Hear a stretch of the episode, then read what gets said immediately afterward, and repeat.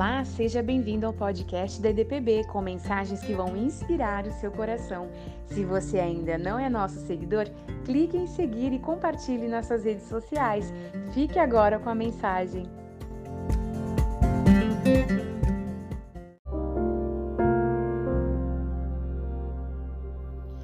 Vamos ler Atos capítulo 2, versículo 46. Adoravam juntos no templo diariamente.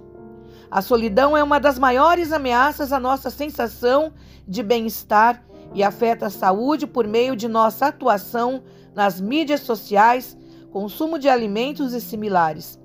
Um estudo sugere que quase dois terços de todas as pessoas, independentemente da idade ou sexo, sentem sozinhas, pelo menos boa parte do tempo.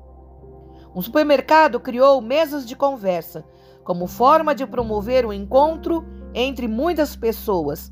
Os que procuram interação humana simplesmente se sentam por ali, juntam-se a outras pessoas e começam a conversar e a partilhar da sua vida.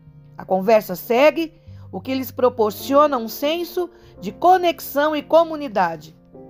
As pessoas da igreja primitiva também se comprometiam com o compartilhamento. Isolados, eles provavelmente se sentiriam muito sozinhos na prática da sua fé, que ainda era uma igreja nova no mundo. Eles não apenas se dedicavam ao ensino dos apóstolos para aprender o que significava ser de Jesus, mas também adoravam juntos no templo e também no partir do pão, com grande alegria e generosidade, para encorajamento e comunhão mútuas. Você pode ler em Atos capítulo 2, do versículo 42 ao 46. Eu quero falar para vocês que nós precisamos de interação humana. Deus nos projetou dessa maneira. Os dolorosos momentos de solidão indicam essa necessidade. Como as pessoas da igreja primitiva, é importante que tenhamos a companhia de outros, que o nosso bem-estar exige e que sejamos companhia àqueles que ao nosso redor também precisam de comunicação. Como você pode interagir intencionalmente com alguém hoje? Que o nosso Deus nos ajude a buscar vínculos, amizades boas e duradouras e que nós não vivamos isolados, pois as mídias sociais, a internet veio para isolar essa atual geração.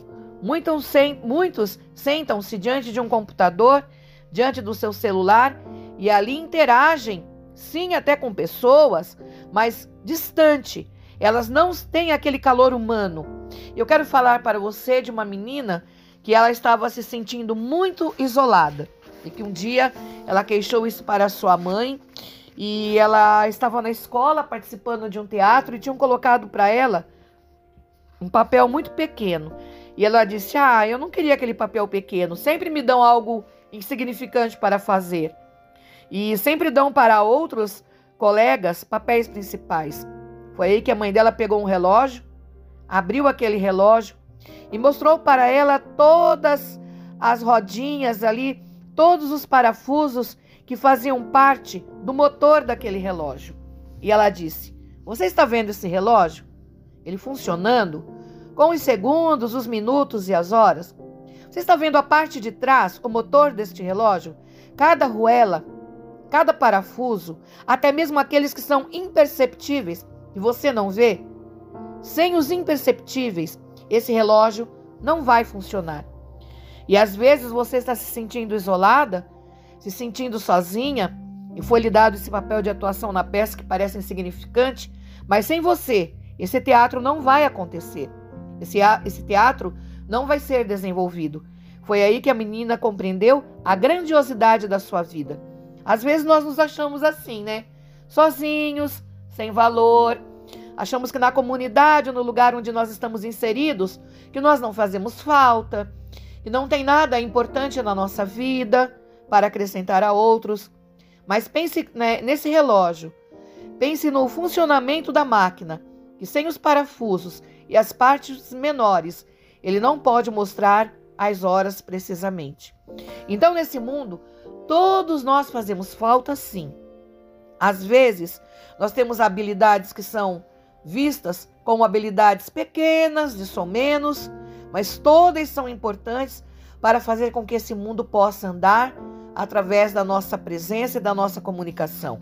Então eu quero falar para você que você é importante.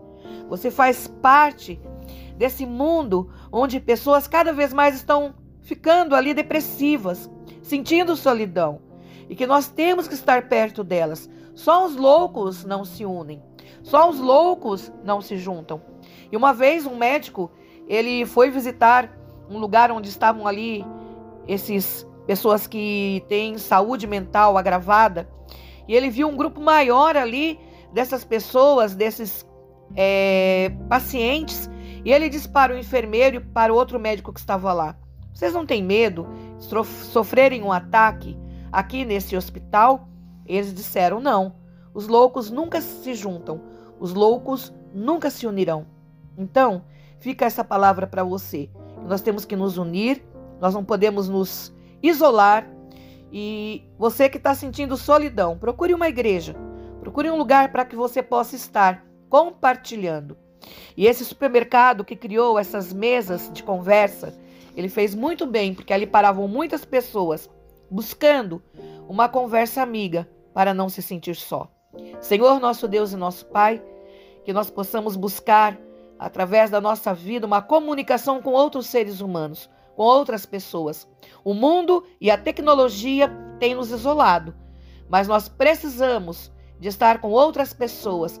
Precisamos buscar comunicação real, presença viva com outras pessoas. Abençoa esses ouvintes que eles possam estar agora buscando esta comunhão, participando de uma comunidade, de um grupo de oração, onde eles possam serem valorizados e também serem ouvidos. É isso que nós oramos, pedimos e buscamos em nome de Jesus.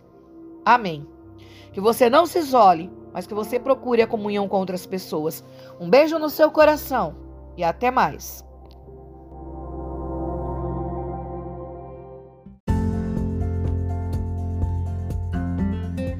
Obrigado por se juntar a nós. Se você se sentiu abençoado com esta mensagem e também quer levá-la para outras pessoas, então compartilhe nas suas redes sociais. Até o próximo episódio!